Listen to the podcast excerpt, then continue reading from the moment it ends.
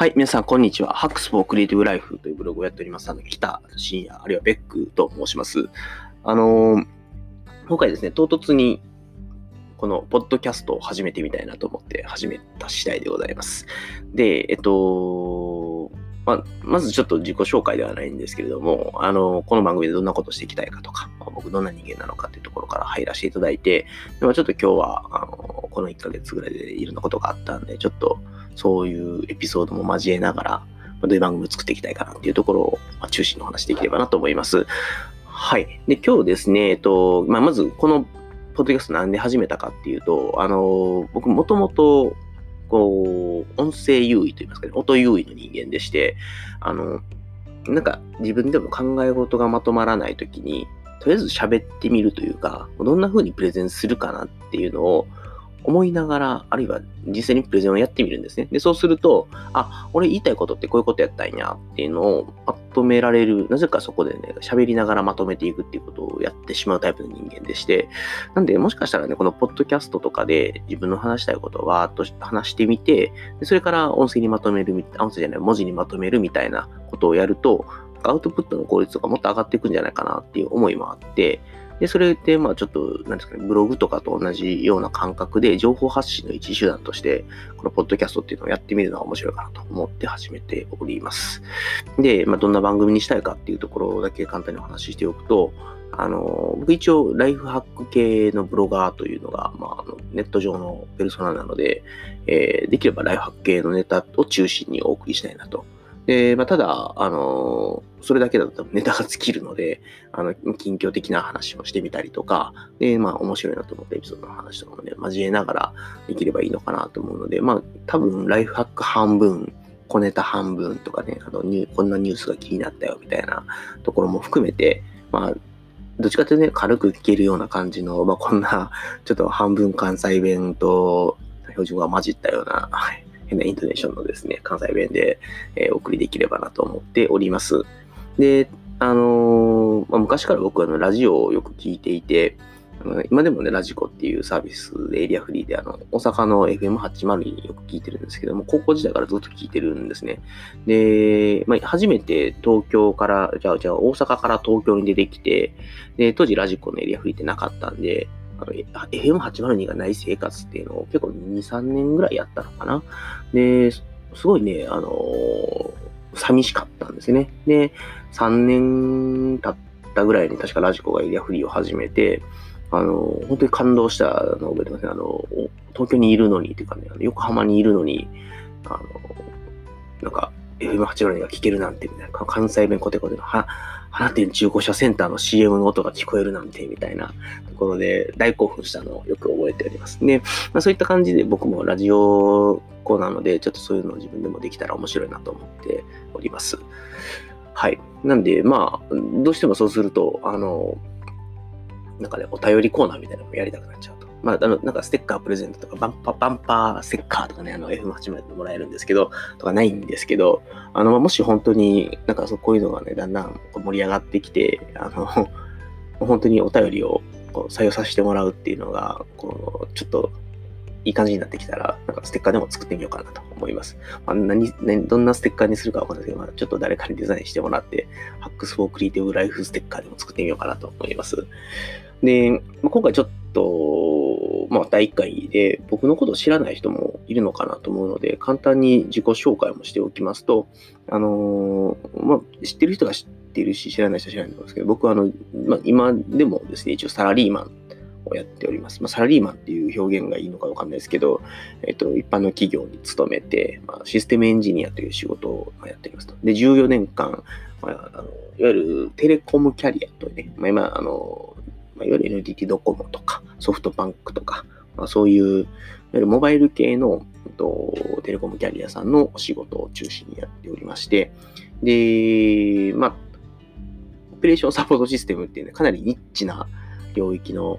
えー、一応プロフェッショナルという扱いで、まあ、今いろんなところでお仕事させてもらってますので、ちょっとここ1年は、あの、あるプロジェクトにずっと入っていて、で、ちょっと今、会社の所属も少しだけちょっと,、変わっているみたいなところがあるんですけれども、まあ、そういったあの大きな変化がこの1年の中であったっていうところが、まあ一つ近況的なところかなと思いますね。まあそれをやりながらのブログを書くっていうのを、まあ、これまた14年間やり続けてはい、ますの。で、なんでこれ微妙な言い方をするかっていうと、まあ、普通ブログを書く人って毎日更新したりとか、あの、結構頻度よく更新したりとかっていうことやるんですけど、あの、僕はもう本当に思い出したら書くみたいな感じなんで、月に1本か2本しか上がらないみたいな感じ。まあ、ただ、あの、やめない、やめてないっていうところが多分一番のポイントだと思うので、あの、一応ブログを書き続けているという言い方をさせてもらっております。で、まあ、そうですね。なんで、まあそういうブログとかを働きながら書いてるかっていうことも簡単にちょっとだけ紹介しておくと、あの、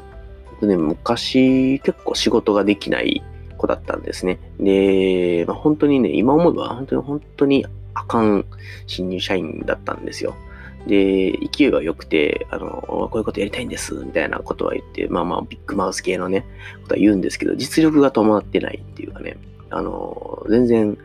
仕事の仕方もわかんないし、で、まあ、周りの人たちみんな忙しいから、そういう人たちとどうやって働いていけばいいのかわかんないっていうのと、で、いろんなことを言われても全然覚えきれないし、あの、かといったと仕事の段取りとかもうまく取れないしっていうので、本当にね、自分が嫌になるぐらい仕事がうまく回せなかったっていうのが、まあ、新入社員の頃の記憶ですと。あと、まあ、ちょっとその時当たった上司が、割と放置主義の人やったんで、あの、めっちゃ暇やったりとか、まあ、あるいは雑用めっちゃ、あのなので先輩とかから振られて、あの、本当にね、毎日毎日 PC のセットアップばっかりやってる日だったりとか、あのなんかサーバーの構築とかやったりとかっていうので、あの、なんかね、すごくシステムアドミニストレーター的なこともやってたりしたんですけど、まあ、もともと開発で入った人間だったんで、なんでそんなことしてんねんと、まあ、上の人に言われて、いや、そんなこと言われても、俺、あのこれしか仕事もらってないんだけど、みたいな感じで、なんかもっと仕事させてくださいよ、みたいな感じで、まあ、上の人に言ったりとかっていうこともあって、まあ、ただ、もうかといって、じゃあ、何かすごい即戦力になるような実力や技術力があったわけでもなかったので、なんかね、そういう葛藤も抱えながら、まあ、暇だったこともあるし、雑用しかやってなかったこともあるし、かといって戦力としてできるわけでもなかったので、結構悩んだ時期がありましたと。で、その悩んでた時期にあの出会ったのがライフハックっていう考え方で、あの結構いろんな仕事術とかの本を、まあ、当時読んではいたんですけれども、まあ、と自己啓発ですね。7つの習慣みたいなやつも読んではみるんですけど、これをどうやったらなんか仕事に速攻で役立てられるかっていうのが全然わかんなくて、で、じゃあ、と思って、まあ、あのライフハックってやつね、まあ、当時だったらアイディアハックっていう有名な小山隆介さんの本があるんですけど、それに出会った時にもすごい感動して、あの、何何十個とそこに仕事だったり生活だったりとかを、まあ、快適にするっていうね、まあ、本当に多分仕事ができるようになるとかじゃなくて、ちょっとずついろんなことを快適にしていくアイデアがめっちゃ詰まってるんですよね。で、これめっちゃいいなと思って、で、まあ、その中でもやっぱり僕が困ってたどうやってあの仕事の管理したらいいかとかわかんないとかっていうのに対しても、まあ、こういうツールが便利だよみたいなことが書いてあって、こういうふうにやれば、あのこういう仕事の管理もくよっていうのが、まあ、そういうライフハック界隈だと、まあ、すごいいろんな情報が転がっていて、で、まあ、なん、まあ、それずっとそういうのを調べていくうちに、あの、ゲッティングシングスターですね、GTD っていう考え方にも出会って、で、まあ、そこからですかね、やっぱり、あの、いろんなことがうまく回り出すようになったし、自分でも仕事に対して自信が持てるようになったっていうのがあって、まあ、そのライフハックとの出会いだったり、で、今度それを僕も身につけるっていう目的のために、じゃあブログ始めてみようと思って、の僕がやってるライフハックこういうのがあって、これすごい良かったですよ、みたいな。どっちかっていうと、ちょっとライフハック実践記みたいな感じで今のブログを始めたっていうのが、えー、まあ、きっかけでしたと。で、まあ、それで今、だいぶ、そうですね、仕事の上でも、あの、一応人様にそれなりに認めていただけるぐらいには仕事ができるようになったのかなっていうところと、うん、まあ、やっぱり、あの人に何か教えるってとかっていうのが結構得意になったかなっていうのはやっぱり自分自身が苦しんだ経験があって、で、ライフハックっていうものに出会って、それをどうやって実践していけばいいかっていうことをやって、まあブログにも書いてっていうことで、まあ学んでアウトプットして学んでアウトプットしてみたいなのを、まあ、ぐるぐる回してきたっていう経験があったんで、それがすごい今仕事にも生きてるなっていうのは感じるところではありますと。まあ、っていうことで、まあ、あの、自己紹介めっちゃ長くなったんですけど、そうやって SE という仕事をやりながら、えー、まあ、そういうライフハックっていうものに救われながら、ライフハックというものを情報発信してきたっていうのが、あの今までの僕のダイジェストかなと思います。で、えっと、まあ、実践の仕方はブログだけじゃなくて、いくつかあって、あの、まあ、ブログを書いていた結果として、あの、本を出版する機会っていうのも、まあ、若い頃にちょっといただけて、あの、多分今から、えー、6年ぐらい前かな、最後に書いたの。あの、までは本をまあ、年に2、3冊のペースで書かせてもらうっていう動機があって、で、その後はちょっと仕事がむちゃくちゃ忙しくなったんで、あの、ちょっと、いろいろもう、機会も、ちょっと今無理なんで、ちょっとお断りしてたら、あの、今はもう全然オファーもいただけなくなっちゃったっていう 状況ではあるんですけど、まあ、そういうこともやっていましたと。で、えっと、あとですね、勉強会っていうのを、あの、一応去年まではもう、なんとか1年に1回でも2回でもやろうと思ってやってたっていう感じで、東京ライフ研究会っていうライフハックの、まあ、あの、勉強会をやってましたと。で、え合計で多分、ちっちゃいの合わせたら20回ぐらいはやっていて、で、まあ、それなりにいろんな人とのつながりもあるので、今でもやろうよって言って勉強会やったら、多分2、30人ぐらいは、まあ、あの、昔の人とか、興味ある人とか含めて集まってくれるような勉強会を、まあ、やってましたと。で、まあ、あの、結構ね、こういう情報発信をしていて、とか、あの、自分なりにライフハックとかをこういろいろ実践していくと、人に話す機会っていうのが欲しくなるので、まあ、それもあって勉強会っていうのをやって、自分自身も何か情報発信をするし、あのいろんな人のやってることっていうのをそこで聞いて、あ、これ勉強になるなと思って、まあやっていくっていう目的でやりました。まあ結構、あの、まあ、昔から言ってたんですけど、あの、ブログとかは、あの、割と、その、実系列、まあ、即時性のないと言いますか、あの、自分がじっくり考えて出せるメディアがブログで、で、まあ、多分こういう音声コンテンツって勉強会とブログの間ぐらいだと思うんですけど、結構ちょっと即興性もいるような情報発信があって、で、勉強会とかっても目の前の人とインタラクションしないといけないんで、まあ、多分限りなくビジネスとかの現場に近い、こうリアルタイム性のある、こう即興性のある、あの、情報発信だったり、情報実践の場なのかなっていうのがあって、まあ、そういうものをミックスしながら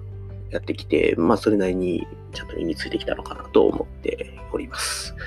はい。なんかね、まあ、そんな感じのことをやってる変なおっさんですと。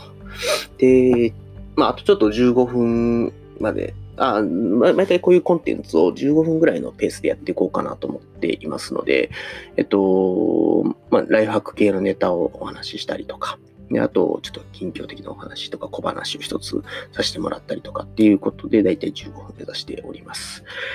はい。で、ちょっとね、近況含めて小話をさせてもらいますと、あの、僕、今、あの、すごいインド人、インド人じゃない、えっと、外国の方がいっぱいいる職場で働いております。で、1年ぐらいですね、ずっと英語を中心に使って、まあ、でも日本で働いているので、まあ、日本の中で、まグローバルなプロジェクトに参加しているっていう状況です。